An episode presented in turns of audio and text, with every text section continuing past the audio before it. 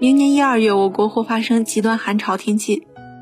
近期寒潮带来断崖式强降温和大范围雨雪，猛烈的强寒潮是不是在打脸全球变暖的说法？对此，国家气候中心气候服务首席专家周斌表示，正是在全球变暖的背景下，高温热浪、干旱、洪涝、台风、寒潮等极端天气事件频率增加、强度增强，全球变暖导致气候更加不稳定，极端冷事件强度在增大。全球变暖改变了全球大气环流倾向度等特征，并通过海气、陆气相互作用影响到局部的气候。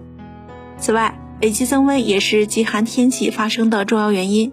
预计明年一到二月，冷空气活动将明显增强，我国中东部大部分地区气温可能比常年同期偏低，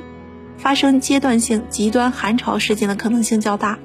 各地需要继续防范低温天气的不利影响，做好煤电油气等能源调度和供应保障，做好春运保障工作，加强森林草原和城乡防火。